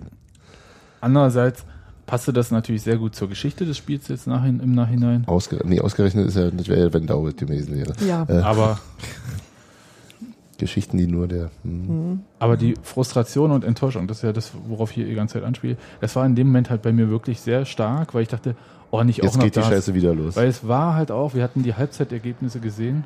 Und Alle dachten, hatten für Union gespielt. alle für Union und jetzt Der das Peak, und der Peak-Moment ist nicht schon wieder, war, glaube ich, der, in dem der Ball gerade den Fuß von Sami Alagi verlassen hat, äh, nach der, unmittelbar nach der gelb-roten Karte. Und der dann so drei, zehn Meter neben dem Pfosten ging? Nee, zwei Zentimeter eher so. Nee, ihr- wart so drauf. Also ich, ich habe immer gesagt, Sami Alage und äh, ihr könnt hier, ich habe Ja, immer auf ich- den ich- Papiertisch gehauen und so, aber ich habe gesagt, Sami Alage trifft nicht. Gegen Egal. Union trifft er nicht. Nee, der trifft auch sonst Gar nicht. Der, Also, ne, nein. wie- Aber hat einen, hat einen feinen Pass auf Buchtmann gespielt. das mag ja sein. Ich rede aber von Aber Fin- Torschüssen. Finisher ist er nicht so. Ja, und äh, er ist ja nun mal auch Stürmer und dafür geholt worden von Hertha. Und ähm, Daniel, du guckst schon so angestrengt ins Netz. Ähm, kann, kannst du mal rauskriegen, wie viele Tore Sami Alage in dieser Saison geschossen hat? Vier. Vier? Ich weiß nicht, Ach so, gerade, ich meine, dass ich also gehört ich habe. glaube noch weniger als das. Naja, Noch wen- kann auch Da sein. kommt Josef Trimmel, hat nur zwei geschossen. Naja, und spielt ja auch Bundesliga, ist das schwerer. Ähm, Eins jedenfalls davon gegen die Bayern. hatte mich das nicht so, aber das wäre natürlich noch so, hätte noch gepasst. Das wäre so der Kompott gewesen, ja. Das, das, also da, oh, mir, es gibt ja Momente, da tut mir André Hofschneider auch leid. Ja? Also weil, es halt, weil man halt auch aus dieser Situation irgendwie ähm, versuchen will rauszukommen und man ändert halt Sachen und wir hatten das ja vorhin schon mit der Torwartposition und auch so, dann irgendwas haut dann immer nicht hin, irgendwas äh, geht dazwischen und man kriegt es nicht hin. Ja? Steffi ist übrigens die Expertin. vier. Vier Stell mir, stell mir eh eine vernünftige Frage. Vier Tore, zwei Vorlagen. Na, ich meine, dass sie In- das entweder gestern bei Ja. Sky gesagt haben Das oder dass ihr das unterwegs oder Ich dass ihr das unterwegs erzählt habt. Ich merke mir Quatsch. Also In- ich kann mir voll gut Unsinn merken. Ja. In 2090 Minuten, die er gespielt hat. Ja. Na, Simon Hedlund hat jetzt auch erst das fünfte Tor geschossen. Aber der ist auch kein Mittelstürmer. ist natürlich richtig. Ähm, und kam auch auf anderen Positionen äh, zum Einsatz und hat vielleicht auch weniger Spielminuten. Aber das äh, Spiel, was St. Pauli dann hat äh, spielen wollen, fand nicht statt. Also ich hätte mir gedacht, Da, haben sie denn was anderes spielen? Das ist eben ja die nicht, die haben ja erstmal weitergespielt und das habe ich nicht verstanden. Diese Umstellung auf eine Viererkette bei St. Pauli kam ja erst viel später. Und das habe ich nicht ganz kapiert, Daniel. Äh, da, Bei Union kam sie sofort erstmal. ja, zwangsläufig. Aber bei St. Pauli, ähm, Haben die auf eine Viererkette umgestellt? Eben. mir war so. Nicht? Also, wenn dann ganz spät. Also, in den Teilen, wo man noch äh, Struktur gesehen hat im Spiel. Also, sie haben auf jeden Fall kein, ja, sie haben dann äh, den Jijong Park äh, in der 84. Minute ausgewechselt. Dann könnte man sagen, Und Lasse Sobich hat sich auch irgendwann sehr lange sehr weit vorne aufgehalten. genau. Aber das war dann halt so der Das war die verzweifelte Teil, wo, wo Aber dann sowieso nur noch von Union irgendwie drei vorne standen, der Rest im Strafraum, dann viel Platz dazwischen und Bälle irgendwie mal so, mal so rausgeschlagen wurden. Aber der Teil, wo irgendwie noch ein strukturiertes Fußballspiel stattgefunden hat nach der gelb-roten Karte, war halt, dass St. Pauli bei ihrer äh, Dreierkette geblieben sind, dass bei Union halt sofort Skripski und Hedlund sich haben äh, neben Groß und Fürstner fallen lassen im Gegnerball, dass Daube so ein bisschen so getan hat, das würde, würden sie noch pressen. Ähm, hat wirklich als reines, so, Alibi laufen. ja, Naja, Um- gut, äh, um bring, bring, bring, bringen sie dazu, nicht direkt gerade Genau. durchzuspielen. um die Illusion aufrechtzuerhalten, dass man da irgendwas machen muss. Manchmal Ja. reicht's ja, etwas anzudeuten als Möglichkeit. Ja. Und St. Pauli hat das echt nicht clever gemacht. Also sie haben dann teilweise mit vier Leuten gegen Daube gespielt. Haben dann da am Ball nicht verloren. Herzlichen Glückwunsch. Aber sind halt, sind halt, Äh, Gegen das Pressing-Monster Dennis Daube. Aber da ist denen ja auch, die haben Zeit verloren, ne? Also Genau. die, die haben Ja. richtig Zeit. Äh, und sie haben halt vor allem die Überzeit verloren. Also ähm, die Überzeit, die sie eigentlich hatten, haben sie halt verloren, weil sie, Indem sie ähm, zu viele Leute sie hinten hinten ließen. verschenkt haben. ja. Und sie hatten halt dann auch groß, also Union hat sich ja dann relativ kompakt aufgestellt mit den quasi zwei Viererreihen gegen den Ball und da auch, da gab's wenig, äh, wenig Möglichkeiten oder, oder wenig Ansätze bei St. Pauli, wie sie das irgendwie, wie sie da irgendwie durchkommen wollten. Also vorher war es, glaube ich, ein Spiel, in dem Union schon noch mehr auf Sieg gespielt hat und dann, klar, stellt sich erstmal, also du stellst dich erstmal Das war auf Unentschieden. stabil auf und sagst 0-0 wäre jetzt okay erstmal und Mhm. weiter gucken wir und dann wurde es halt noch schöner. Ja, und das ähm, also passiert halt tatsächlich zwischen äh, der Herausstellung von Friedrich, diesem einen Wann war das um die 60. rum irgendwann? Du hast sie doch gerade noch offen gehabt. ähm, und Welcher dem- Teil? Der, der, der, der, der Gelb-Rot. Die Gelb-Rote war in der 55. 55. Mhm. Und äh, dann Torschuss Alagi und dann bis zu Hedlund war ja nicht viel passiert irgendwie so an Chancen. Und Union hat, glaube ich, noch eine Halbchance nach einem äh, Eckball oder Freistoß oder so. genau, und vor der Herausstellung gab es ja den, äh, Den- Lattenschuss den Lattenschuss von Genau, von der übrigens fantastisch war. Also der Schuss war wirklich sehr schön. Hatte der nicht schon mal so einen Lattenschuss? Skripski hatte doch auch noch so Ja, einen. Das war der gegen Pfosten. Das war Ach so, war Pfosten, okay. Ja. Und ähm, die Situation, die Ich glaube, in Bielefeld war der andere. Aber, Mhm. ja. Die Und der war vor Situation, allem deswegen so schön, weil der Pass, den er bekommen hatte, noch gar nicht mal gut war. Und er ihn trotzdem. das wollte ich doch jetzt erzählen. so, also die. Situation, die zu dem 1-0 führte, war ja eigentlich. Nee, die meinte ich nicht. Ich meinte die vor dem, vor so. dem äh, Lattentreffer. Wo er um Avevor und den Ball noch quasi Ja. eine Runde gelaufen ist. Weil, Ja, weil er einen Meter in seinen Rücken gespielt worden war. Aber das war vor dem 1-0. Nein, nee, Nee. Das war vor dem Lattentreffer. Ja. Schwör, Brudi. Vor dem, vor dem Tor ähm, hat Christopher Trimmel in den Strafraum geflankt. Äh, nachdem er und Hedlund Ah. beide einmal versucht hatten, irgendwie draußen Ich habe nur noch gesehen, dann wie. Overlap zu spielen. Okay, dann Ja. die beiden Szenen zusammengemischt. in Sie, er, er, Gedächtnis. sie haben denselben Startpunkt für Hedlund Ja. ungefähr. und Und dann ähm, hat Skripski den Ball abgelegt. Nochmal. Genau. Ähm, ich glaube, ursprünglich hat er vielleicht versucht gehabt, den selber zu verwerten, aber dann, ne, wird nix. Hat ihn auf Hedlund abgelegt. Und, der zog dann einmal ab Ja. und blieb hängen und schob das Ganze ein paar Meter nach links und zog nochmal ab und blieb Marcel Hartl hüpft, hüpfte hoch mit seiner besten Szene im Spiel. Ja. ich finde. und, Also ohne äh, Marcel Hartl zu nahe zu treten äh, zu wollen, aber hat ja auch wirklich so lang. und hat, hat damit auch schön, glaube ich, ähm, Robin Himmelmann noch die Sicht genommen und Ja. stand dabei auch nicht im Abseits. stand nicht im Abseits und ähm, ja, dann schlug der Ball links unten ein. Ja, das war, das war sehr schön und zwar halt auch so, also es war, es war, schön, es weil war es auch, auch es war auch unerwartet so war. angenehm spät. Ja. genau, also es ist halt nicht Danach wurde es nämlich schlimm. Ja, Also, also, mit, mit, um, meine Psyche meine ich jetzt. Das Spiel nicht, sondern Ja, Also dann, dann Leute- fing die Angst an. ja, es gab Leute, die konnten nicht mehr im Raum sein und mussten auch raus. Ja, Jan. Ähm, rausgehen heißt es. ja, rausgehen. Ja. ja, aber ich fand, also das eins, der Ja, du, hast ja auch, du hast ja auch ein Stück Holzkohle, wo andere ein Herz haben. auch, aber ich war nur noch mal kurz Holzkohle wäre ähm, wenigstens nützlich. Und warm. noch mal also auf ähm, 180 als die Nachspielzeit von drei Minuten. Das habe ich nicht völlig verstanden. Ja, ich weiß, es ist eine Standard-Nachspielzeit, aber es war doch kein Spiel, wo es wirklich nennenswert lange Unterbrechungen gab. Ja, Das ist ja der Punkt. aber das wird immer so gemacht. Ah. Sonst wären das fünf Minuten gewesen. Und es gab schon ein paar Verletzungen. So. Ja.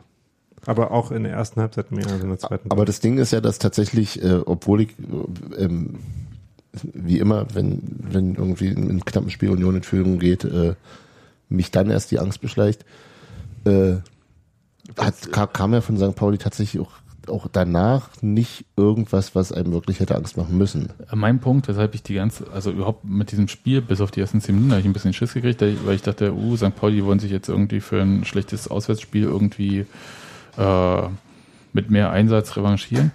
Aber die schießen halt einfach keine Tore. Deswegen hatte ich irgendwie relativ, war ich relativ entspannt.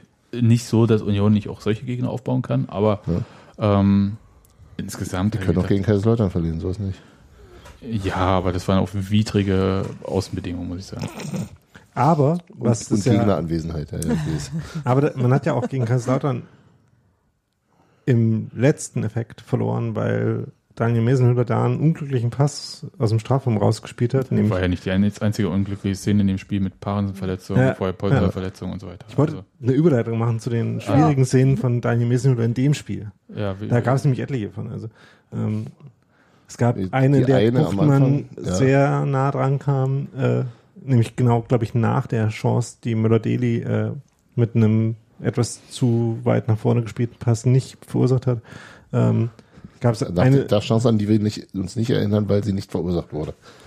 ja, ähm, Erzähl mal, was, was hat denn Messi falsch gemacht? Ich, ich habe kurz einen Schreck gekriegt, das war aber wie gesagt auch noch die ersten zehn Minuten, als äh, Genau, die meinst du, ne? das war Buchtmann Als Bucht- auf Messi Als er den Ball fast im Strafraum vertändelt hat. und die, den- er schießt ihn quasi noch Buchmann. fast. Ach so, das meine ich gar nicht. Ich meine, Und dann gab es halt- noch eine, ähm, wo der Ball zu Mesenhüller zurückgespielt wurde, er den sehr weit hinten angenommen hat und dann irgendwie ganz unnötig in unter Zeitdruck kam und den dann sehr ungeplant in die Mitte rausgeschlagen hat. Ah, ja, ja, ja. Hm. Das war halt, man hat halt gefühlt, dass da äh, gerade in diesen Situationen, wo er angespielt wurde, ein bisschen Verunsicherung da war. Ja.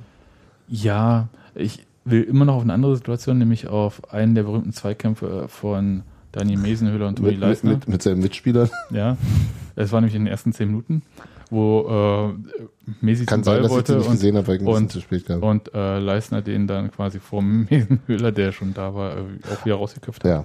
Aber wenigstens kontrolliert und ohne Kollision diesmal. Richtig. Und ich habe gedacht, oh, geht's jetzt. Das ist das, was ich die letzten zwei Spiele nicht vermisst hatte. Ja. Aber ähm, das hat sich dann eigentlich gelegt. Es gab noch äh, so ab und zu so kleine Unsicherheiten wie äh, Ball prallen lassen, aus der Luft fangen, kurz Und in der Luft nochmal hochhoppeln lassen und dann nochmal fangen. und so weiter und so fort. Das waren so, so Kleinigkeiten, wo ich dachte, hm, ähm, aber wo soll denn die Sicherheit auch gerade herkommen? Ja. ja. Also das ist halt so, Das ist natürlich, ja. ist dann halt Pech, da, da hat halt äh, einfach der Trainer ins Klo gegriffen, ohne dass er es mit Absicht gemacht hat. Ja, Also, andererseits, also andererseits kann man, kann man halt gemacht, trotzdem fragen, warum, wa- was ihn dazu veranlasst hat, den Wechsel überhaupt vorzunehmen, weil es, aber- weil er was wechseln musste. weil es sportliche Gründe dafür, ja, aber damit, damit, naja, du verbrennst halt auch ein bisschen was damit, ne? Natürlich. eben, das, das, Das sind halt die Kosten, die mit so einer Entscheidung Ja, und sie, und sie, sie schien ja eine, eine, eher eine, eine rein symbolische Entscheidung zu sein, als eine tatsächlich begründbare. ja, äh, trotzdem gute Besserung Jakob Busk, den wir die Saison eventuell gar nicht mehr wiedersehen Ja. werden. Ja, so sieht's aus. Das heißt auch, dass äh, Leonard Moser jetzt äh, der zweite Torwart sein wird für diese Spiele, was wiederum zur Folge hat, dass er heute beim U19-Spiel im Stadion nicht gespielt hat, sondern da Leo Oppermann im Tor stand. Ach, wieso? Aber der hat doch gestern. Weil er sich nicht verletzen soll. Ah, deswegen, okay, ich wollte gerade sagen. Ja, wäre schön, du hättest dann einen zweiten Torwart. Hm? Ja, na, Elio Oppermann, zur Not. Genau. Aber Gespurning hat ja keinen Spielerpass mehr? Ob der noch im Doping-Protokoll ist. Ach so, okay, das stimmt natürlich. Ähm, das fand ich übrigens äh, sehr schön. Und ich meine natürlich im Anti-Doping-Protokoll. ist richtig. Aber ähm, Ob da noch der, Mann- der Mann mit den Blutbeuteln regelmäßig vorbeikommt oder ist außer Tour rausgestrichen. aufgetaucht. äh, sehr schöne Szenen äh, mit dem Abpfiff, wie ähm, Michael, Michael Spurning- Spurning Felix Groß anspringt. Ja, das Oder war super. umgekehrt war es, äh, wie auch immer. Also es sah jedenfalls sehr lustig aus, weil halt der Größenunterschied doch betra- äh, erträchtlich ist zwischen den beiden. Ähm, ansonsten glaube ich, war die Aussprache diesmal äh, vor dem Auswärtsblock angenehmer als beim letzten Auswärtsspiel. Sie sah so aus, Das ja. sah so aus. Es ähm, gab viele herzliche Umarmungen, auch weil das sah mir so aus, als ob die auch im Auswärtsblock standen, dann die Unionsspieler, die äh, mit dem Zug hinten Hm. nachgereist sind. Das, Außer Sebastian Polter vielleicht mit seinen Krücken. nee, nee, der auch dort. Aber vielleicht stand er auch auf der Haupttribüne dann und die Fotos waren halt gemischt, keine Ahnung. Äh, das war jedenfalls alles ganz hübsch und nett und na, logisch haben die gute Laune. Äh, da wussten sie ja noch nicht, dass äh, heute Heidenheim gegen Düsseldorf auch gewinnt. Düsseldorf, was macht ihr da eigentlich? Wo ich, wo ich übrigens tatsächlich, äh, Nicht aufsteigen. ja, also ich, wär's. einerseits, einerseits wünsche ich ja mir wirklich, dass Düsseldorf noch auf den Relegationsplatz abrutscht. Insofern fand ich das Ergebnis heute nicht so schlimm, aber da will man einmal was von denen, ja, dann Nicht können verkacken die, nicht können die. Naja, Union kann ja auch dafür sorgen, ähm, einerseits mit äh, eigenen guten Leistungen, Naja, mit eigenen guten Leistungen können wir jetzt für alle sorgen, das ist schon Richtig. klar. Aber, Aber wollte ich auch sagen, können Sie auch dafür sorgen, dass es überhaupt gar kein Abstiegsendspiel wird ähm, am letzten Spieltag. Weil man ja ein Sieg gegen Heidenheim und dann ist halt gut jetzt. für Union, aber Ja. auch äh, ist ja auch gut für Dresden sowas, äh, die Ach so. nächsten Spiele, die Union noch hat. Warte mal, wir haben jetzt, oh Gott, jetzt Heidenheim zu Hause, dann, In Darmstadt und dann nochmal dann Bochum zu Hause, gegen Bochum. und dann in Dresden. Ja, also das kann schon ähm, Und durchaus Bochum hilfreich. ist raus. Ja, was ist schon raus in dieser Liga? Bochum. Ja, doch. Bochum. Jenseits von Gut und Böse. Bochum hat drei Punkte mehr als Union. Ja, 43 ist jetzt, ist jetzt wirklich Nee. gut. Na, ich bin da noch nicht so sicher. Doch, doch. Ich habe zwar auch noch, auch noch nach diesem Spieltag Tabellen gebastelt, wo du mit 43 noch absteigst, aber Ja, ich glaube es auch nicht, aber es ist äh, trotzdem. Also die äh, haben noch geringe, äh, geringes Risiko, vielleicht nach oben noch äh, in die Relegation Aus Versehen, rauszurutschen. Ja, aber äh, Düsseldorf fängt doch keiner mehr ab, oder? Wie? doch. Also Düsseldorf könnte durchaus noch hinter Kiel zurückfallen. Ja. Aber wenn Kiel Das ist der Plan. da nicht so performt, äh, dass das passieren könnte, dann könnten Jetzt sie auch ganz, noch, ganz kurz die Punktezahl von Düsseldorf geben. also 53 Punkte für Düsseldorf, 51 für Nürnberg, 49 Wenn Union für Kiel. alle gewinnt und 49. Düsseldorf, ich krieg, äh, meine Pfanne hat schon wieder Nee. äh, Neger. Übrigens, äh, nee, 52 sind das, Achso, Hm? Mist. wenn die, die vier, äh, vier Ah. Spiele noch gewinnen. Also wir können 52 Düsseldorf nicht mehr Punkte. einholen. Nee, Scheiße, wir können ja. aber Nürnberg noch einholen. Hm, na, Ja. das wird nicht. Herzschlagfinale. wird nicht passieren. Ach nee. Gut, dass du es nochmal gesagt hast. ja, ähm, genau. Kiel hat da 49 und äh, Regensburg 44, Bielefeld und Bochum bei 43. Aber Also, also ich würde ich würd schon davon ausgehen, die, die, die ersten drei machen das unter sich aus. Fünf Punkte zwischen ja, Regensburg und Kiel sind zu viel. Ja, das stimmt Mhm. wahrscheinlich. Und aber Platz 4 ist möglich. Platz vier ist, Was ich schon durchaus lustig fände. Also Ja. wenn bei, der, bei der Saison dann Platz Ja. 4 rauskäme. Dann. Richtig, vor allem ich, die ich wollte, ich wollte eigentlich die ganze Zeit mal gucken, wie, wie, wie die Punkteverteilung letztes Jahr um die Zeit war. Ob man da, wo man da gewesen wäre, wenn man, Union wäre auf 1 gewesen. Also man- Union man hatte mit zu 52 dem Zeitpunkt Punkten- drei Punkte weniger als am Ende, oder? ja, ich, ich glaube, nein, ich meine, wie viel, wie viel der Erste hatte oder wo Düsseldorf stehen würde, wenn sie in der letzten Saison am 10. Ähm, Spieltag. Sebastian interessiert es wiederum weniger. Nee, ich weiß halt einfach, also mich frustriert einfach, dass Union mit der Punktzahl von der letzten Saison einfach dieses Jahr sicher aufgestiegen wäre. Ja. Das kotzt Ja. mich einfach an. Also das Das ist kotzt wirklich, mal an, Alter. Das, das könnt, das, Ne? Fast so schlimm wie die gelben Karten. Aber ihr könnt euch das einfach nicht vorstellen. Nee. Wie, wie, Nee, wie, wir können Wir, uns, können wir können uns, uns, wir waren gar, auch nicht dabei. wir können uns reinweg gar nichts vorstellen, was Fußball angeht. Macht euch das nicht wahnsinnig? Natürlich macht mich das wahnsinnig, aber ich merke auch, wie, wie, wie scheiße die Saison hätte noch sein können. Und Die noch war doch schon scheiße. so, ich meine mit Abstieg und so. Und, Meinst das- du und das ist immer, Darmstadt-mäßig, das ist, ja, das ist immer noch nicht vom, komplett vom Tisch, auch wenn ich es für sehr Ja. unwahrscheinlich halte. Also zu dem Zeitpunkt hat übrigens Union letztes Jahr 56 Punkte. Also Schmeißt und, das und, und, und Stuttgart wie viel? 68? und 66? Stuttgart hatte zu dem Zeitpunkt 60 Punkte. Ja, okay. Äh, Hannover ähm, 57. ja. Tja. Kotz im Strahl. Nee, wirklich, ist doch ungerecht. Un, ungerecht. ungerecht ist hübsch, ja. Genau. Es, wir sollten eigentlich Naja, so, also, ehrenhalber aufsteigen. Das ist eher so ungerecht wie äh, das Kind, das hier zum Ja, Platz ist. Ich muss auch an das Kind denken. welches? Deins. Also so Kinder würden in solchen Situationen ungerecht sagen. Nee, ist So es wie das Kind gestern ungerecht fand, dass ich, dass ich eins von den beiden letzten Halloumi-Streifen, dass er, die er auf seinem Teller, also die insgesamt da waren, mir genommen habe, nachdem ich ihn mitgenommen hat, nee, er überhaupt mitgebracht hatte. Ich meine das jetzt auch Der laut nicht, schrie. ich meine das jetzt auch nicht im äh, rein rationalen Sinne, sondern eher so im himmelschreiende Ungerechtigkeit. Jetzt sollte der Weltgeist mal anders richten. Ja, so ungefähr. Da gebe ich dir wiederum recht. Ja, aber, aber Düsseldorf steht auf Platz 1. Ich meine, da ist, Da da hat ist doch der alles gesagt, sich oder? komplett vertan. Also wie ist es nochmal? Also Düsseldorf soll mit einem negativen Torverhältnis direkt aufsteigen. So ist der Plan. Meist, Meister werden. Hm. Oder aber, oder aber, was eigentlich noch charmanter ist, Also das äh, wird schwierig. sagen Rele. Relegationsplatz erreichen und verkacken. Ja. Also sie haben übrigens plus acht, also aller Voraussicht nach müssten sie mindestens Noch- drei von den Spielen verlieren, um ne negatives Ja. Torverhältnis Und zu dann, erreichen. dann müssten sie noch, ja. und genau. dann würde es, glaube ich, höchstens noch zum Relegationsplatz reichen. Naja, okay. Also es sind die Sorgen anderer Vereine. Ja. Also ich wünsche Düsseldorf natürlich nichts Also- Gutes, aber trotzdem. Ja, also wir müssen dann gegen die spielen, wenn sie nicht aufsteigen. Ne? Also, Vor, Ja. ja. aber vor allem spielen sie gegen Köln nächstes Jahr, wenn sie nicht aufsteigen. Eben, die reißen sich gegenseitig die Stadien ab, ist mir ja wurscht.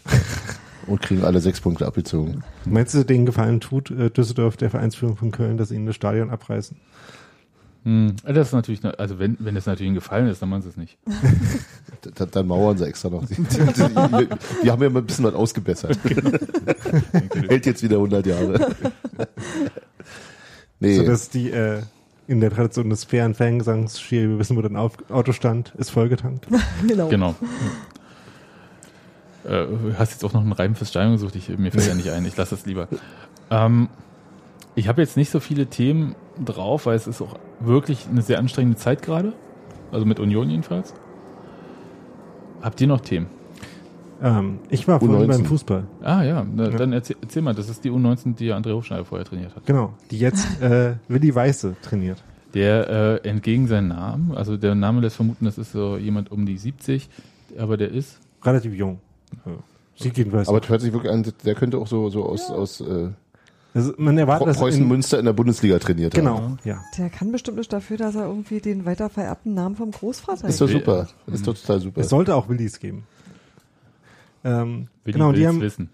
die haben heute gegen äh, Dynamo Dresden trainiert. Ihr Dessen Spiel. Trainer übrigens Trainiert. Matthias Lutz äh, gespielt, habe ich trainiert gesagt. Sorry. gespielt. Matthias Lust ähm, und haben 4 zu 1 verloren. Was ja, was aber im Spiel ein bisschen weniger ähm, drastisch war, als das Ergebnis jetzt so aussagt. Ähm, zur Halbzeit stand es 1 zu 1, direkt nach der Halbzeit hat dann Dresden das 2-1 geschossen und in der Schlussphase dann noch erhöht.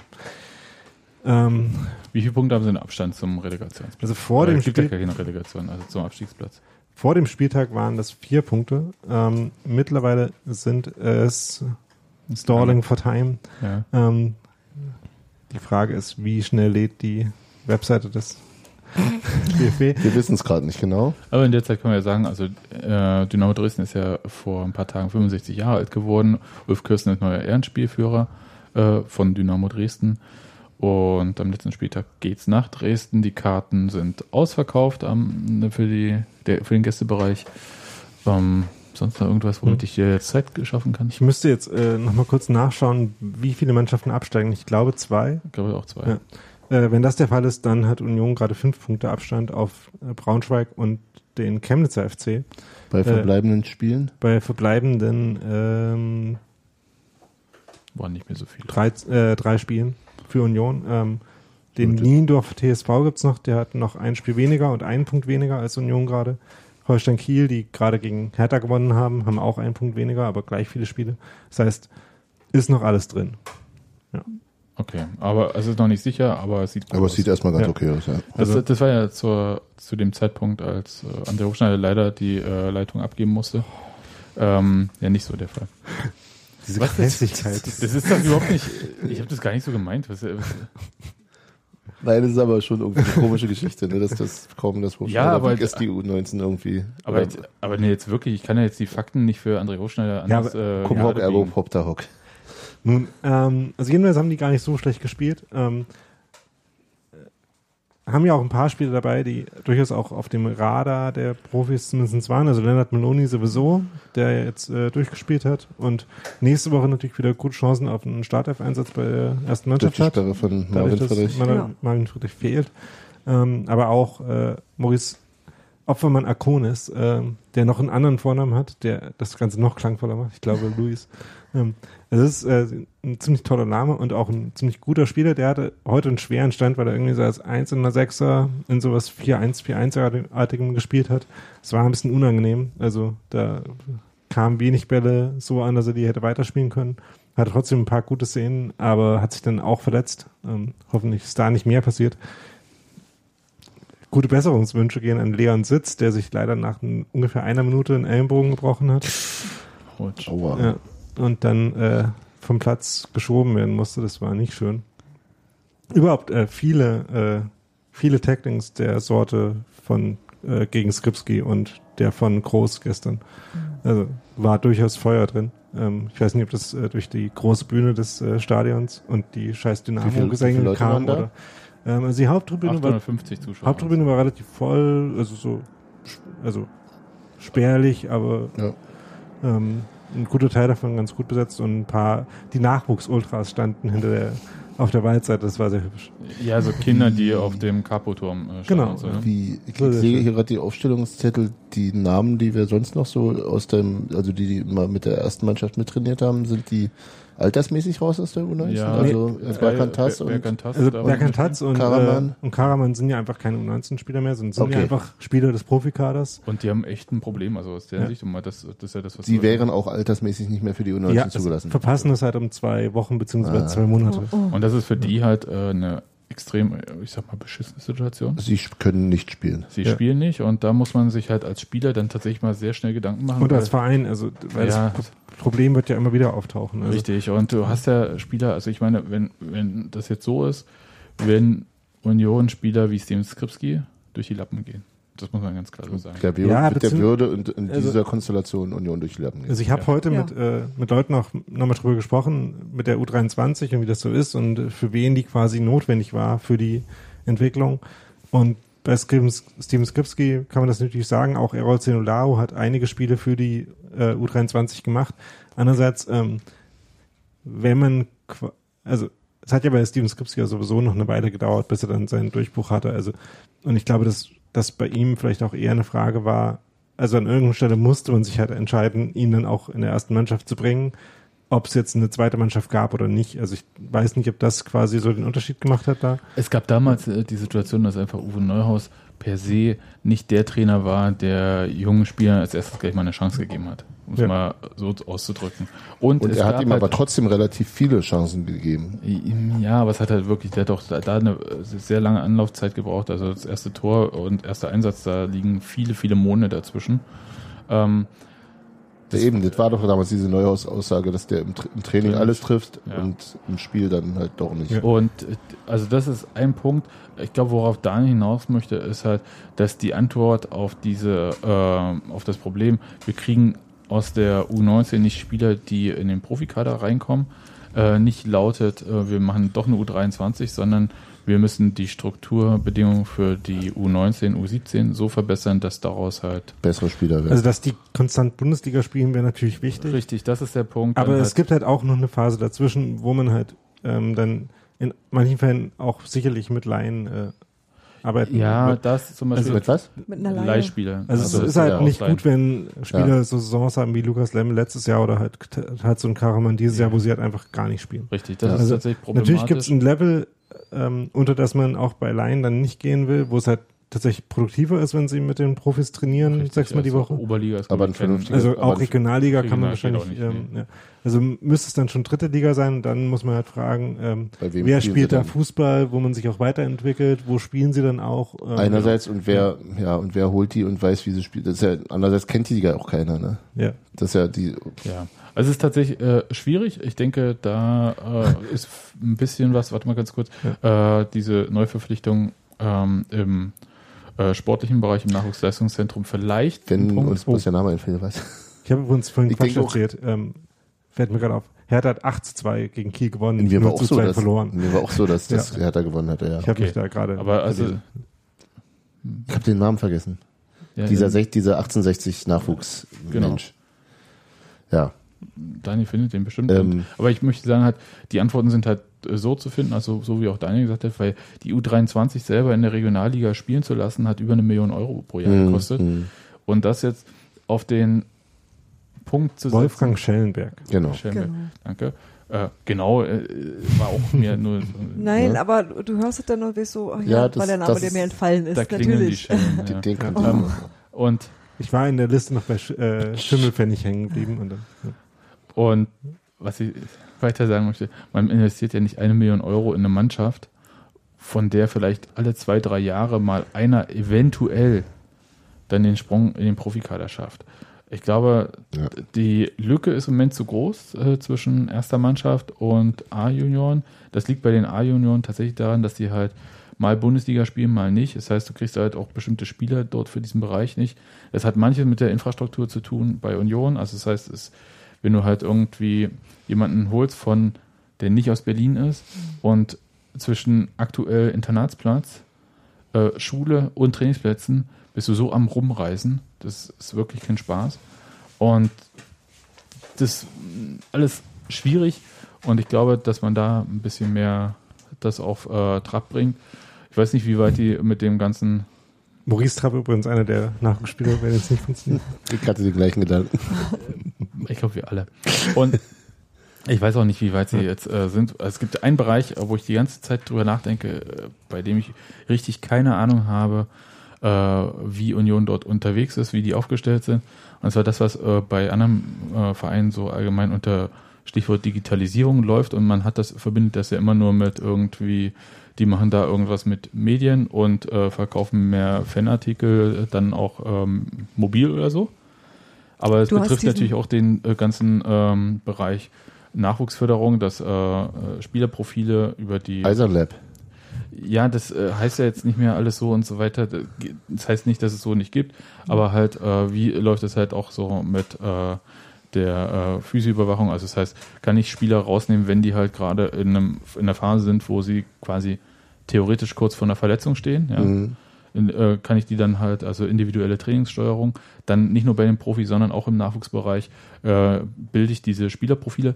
Machen sie bestimmt auch, das ist ja auch alles Wissen, mit dem kein Verein irgendwie hausieren geht und sagt, ey, so geil sind wir und das und das machen wir. Und die anderen sagen, egal, haben wir noch nicht dran gedacht, machen wir jetzt auch.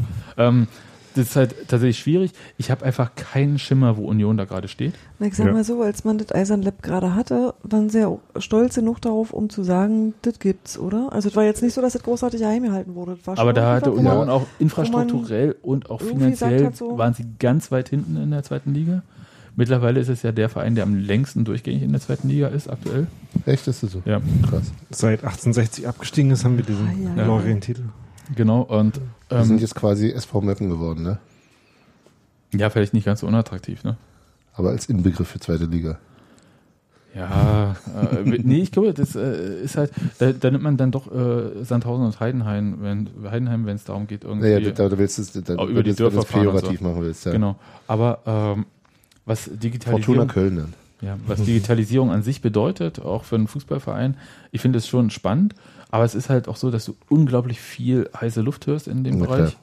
Also ich höre mir die ganze Zeit diesen Sportmarketing-Podcast an und das ist wirklich unerträglich. Sport- Respekt für die. Leidensfähigkeit. Ja, es ist, der ist zum Glück nicht so lang, aber es ist halt, äh, es, also versuchst halt da Substanz rauszuziehen und wenn du gut bist, hast du einen Halbsatz, zwei, drei Halbsätze, vielleicht mal zwei Stichpunkte, wo du denkst, oh, das könnte man, das wäre gut, wenn man das in einem Podcast vertiefen würde, was dieser Podcast auch nicht macht. Und äh, die, äh, und das ist aber dann halt dieses äh, Sportmarketing und ich möchte aber nochmal sagen, äh, Digitalisierung heißt nicht nur Marketing und heißt nicht nur, äh, ich mache jetzt hier auch was mit äh, irgendwie Webshop. Snapchat oder so. Ja? Ach so. Ja, also Guck mir genau. die Instagram-Stories der Spieler froh an. Snap Ja. Snapchat und Webshop. Also das ist es halt nicht, sondern ähm, Digitalisierung sind halt, ähm, wenn wir jetzt Robert hier hätten, der könnte mir äh, beispringen, aber es sind ja, geht ja ganz viel um Prozesse im Verein und so weiter und so fort.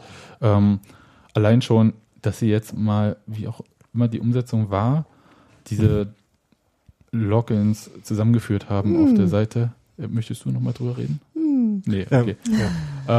Aber es gibt halt so. Die Bereiche- Problemlösung war dann fix und gut. Das Ja. muss ich mal sagen. Aber Aber erst das Fuck abgab, war natürlich Ja. völlig unnötig. Aber es geht halt manchmal um Prozesse, manchmal geht es halt auch um Denken, manchmal geht es äh, um Infrastruktur und das betrifft alle Vereine, die jetzt gerade irgendwie da unterwegs sind und eventuell das Geld haben, da auch was zu investieren.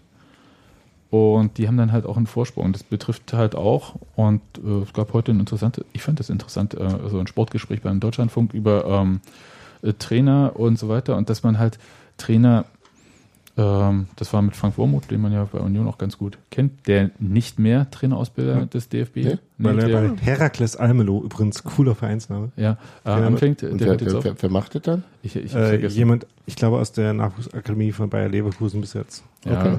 Und ähm, und mit Tobi Escher, der gerade ein neues Buch geschrieben hat über zehn Trainer. genau, Zeit der Strategen. Strategen ne? Der, der Straketen. Und was ich aber interessant fand, war halt auch, dass äh, dort äh, der Punkt gedacht wurde, dass halt äh, Trainer im Prinzip nicht einfach nur die Personen sind, die jetzt die Mannschaft leiten, sondern, und das fand ich interessant, äh, dass äh, ähm, hat äh, Frank Vormuth als Mutsystem oder wie so, wie hat er das benannt, und zwar Mannschaft, Umfeld, Trainerstab, dass die das wie auch immer, das muss sich Also halt wenn man so ein merken. paar äh, DFB-Trainerausbildungsslides Ja. gesehen hat, dann Ja. Kommt einem das bekannt vor, so, So. Kram. Und dass halt Trainer nicht einfach diejenigen sind, die irgendwie bloß die Mannschaft aufstellen und alles andere und so weiter und so fort, sondern dass das im Prinzip äh, so mindestens äh, mittleres Management, wenn nicht äh, oberes Management ist und das halt sehr viel mit Personalführung zu tun hat. Äh, und zwar nicht nur bei den Spielern, sondern halt auch beim gesamten äh, Personalstab, den man hat. Also äh, Trainer, Co-Trainer, Torwarttrainer, Fitnesstrainer, äh, Physio und so weiter und so fort. Und dann im Idealfall bist du gleichzeitig auch noch verzahnt oder hast es halt delegiert an einen deiner Co-Trainer, nämlich die Schnittstelle zum Nachwuchs, zu den Nachwuchsmannschaften, mit den Trainern irgendwie reden, so dass halt bestimmte Sachen irgendwie übergreifend äh, passieren, dass halt dir relativ schnell Bescheid gegeben wird, wenn irgendwie so Spieler vielleicht ins Blickfeld geraten könnten, der könnte was für dich sein, kannst du mal und so weiter und so fort. Und ähm, das heißt, so diese Traineraufgabe vom rein, äh, ich bin hier der für äh, Taktik und Konditionbolzen und so weiter und so fort zuständig, ähm, ist weg. Und da kam dieses Wort äh, von der Führungspersönlichkeit, wo ich dann Ja. gewitzelt habe, demnächst reden wir nicht mehr nur über Führungsspieler, sondern auch über Führungstrainer. Also ob es einer Über die ist oder nicht. Körpersprache von Trainern reden wir schon die ganze Zeit. Das Ja. ist richtig. Aber und dann fand, ich, Valerie Lobanowski. dann fand ich noch ein, Habe ich übrigens sofort in dem Zusammenhang auch eingebracht als absoluten Führungstrainer. ja, Siehst du? worauf ich noch hinaus wollte, äh, worauf ich noch hinaus wollte, und jetzt habe ich es vergessen. Ihr seid so. In so eine dumme, Du erzählst einfach so Potsäue. viel. Du machst dir zu wenig Also- Notizen. der, Ähm, das Ganze zielt ja auch darauf ab, dass es vielleicht auch vielleicht mehr als ein Job ist, den Es ist halt Management. in dem ja, dieser, das also ist halt das, tatsächlich die der, konkrete Trainingsarbeit ähm, aber und diese ganze Management-Geschichte zu vereinen, ist halt vielleicht dann auch schon was, was äh, in einer Person zumindest nicht ohne viel delegieren. Also äh, es- aber, es aber ist ist, das, ist das nicht das Modell, das, weiß ich nicht, in England schon ja, und zwei, das, drei Jahre ah, jetzt komme ich, üblich ist? jetzt komme ich wieder drauf. Äh, England- Alex Ferguson war nicht der Trainer, der war der Manager. Richtig. Von, also Oh. alle sind sie Manager. Ja, aber das, der Punkt ist halt, äh, der, aber sie meinen es ja auch so. aber da gibt es ganz auch viel kurz- Konfusion. lass mich bitte einmal ausreden in diesem Podcast. Nein. Einmal. Du hast jetzt gerade zehn Minuten Wir sind Wort, ein. Worteinteil von 80 Prozent und will einmal ausreden. Was ich aber meine, ist halt, äh, dass sie gesagt haben, dass die Trainer in England halt verhältnismäßig selten gefeuert werden würden. Da wurde, heißt, äh, hat äh, Tobi auch gesagt, nee, es ist nicht der Fall, also, sondern halt gerade bei den Top-Vereinen, die sich halt in Europa die Top-Trainer jetzt auch geleistet haben, mit, und das muss man auch sagen, ähm, Top-Trainerpersonal, was die noch mitgenommen haben, so als äh, Trainerteam, das ist ja meistens dann schon Genau. größer als der äh, Spielerkader, ähm, die dann zu entlassen oder freizustellen, da ist die Abfindung dann halt auch nicht mehr so, dass du das halt so, Na, hier kriegst du Ja. einmal 50. ja, nee. mm. Und ähm, da habe ich überlegt, wie lange das in der Bundesliga, da wird es ja im Moment noch nicht ganz so ähm, gehandhabt, aber auch wie sich das dann in die zweite Liga runterbricht äh, dann, dieses ganze Trainerteam, wir, im negativen Fall gab es ja so Felix Magath mit seiner Entourage immer, aber dass man halt äh, nicht nur Trainer, Co-Trainer, sondern Trainer, Co-Trainer, Fitnesstrainer und so weiter und so fort, alles in einen Rutsch kauft. Weiß ich halt nicht. Ich meine, dass ähm, solche äh, nicht, ganzen das Trainerstäbe zu entlassen, ist natürlich auch insofern schwierig, als ganz viel ähm, Know-how weg ist. Genau, ja. Dass man halt idealerweise im Verein ja über Zeit aufbaut. Und da sind wir dann wieder bei dem Digitalisierungsthema, dass man eben das nicht von Personen abhängig macht. Richtig. Und das ist, und das, Was ja, was ja lustigerweise tatsächlich schon damals, als wir mit, mit Daniel Stenz über das Eisern Lab geredet haben, das war der dass das. Credo, das Ja. Credo des Eisern Lab war im Grunde, äh, wir haben dann ein- institutionalisiertes Gedächtnis. Genau. Und was auch kein genau. neues Problem ist. Also das Problem hatte auch schon Nee, nee. Liverpool, als sie irgendwie äh, von Bill Shankly und Bob Paisley dann äh, Ich glaube, das ist, weitergehen mussten. Ich glaube, das ist ein prinzipielles äh, Thema. Es ist bloß halt auch ein Thema, in das sich kein Verein gerne reinschauen lässt, weil natürlich auch bestimmte Entscheidungen getroffen werden. Äh, ich sag mal, ich weiß nicht, ob wieder besseren Wissens, aber es ist halt entgegen Fakten.